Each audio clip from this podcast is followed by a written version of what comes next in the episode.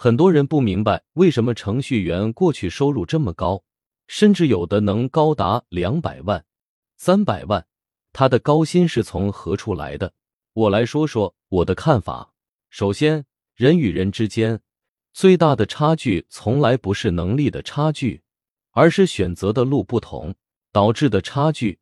就像三十年前的高考大学生，十年前买房的，他们不是比你脑子多聪明。而是因为选择。中国的互联网行业最大的程序员收入来源于资本市场，尤其是美国市场。过去美国低利率的环境，使得这些互联网企业融资非常容易。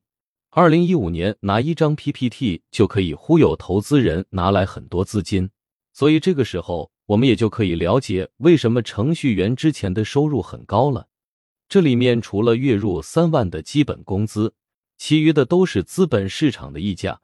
从二零二二开始，美联储连续加息，到现在一年期利率如此之高，风投活动越来越少，所以到现在资本市场的溢价越来越少，风投资金给的越来越少，程序员裁员规模越来越大，收入也大幅缩水。原因就在这里。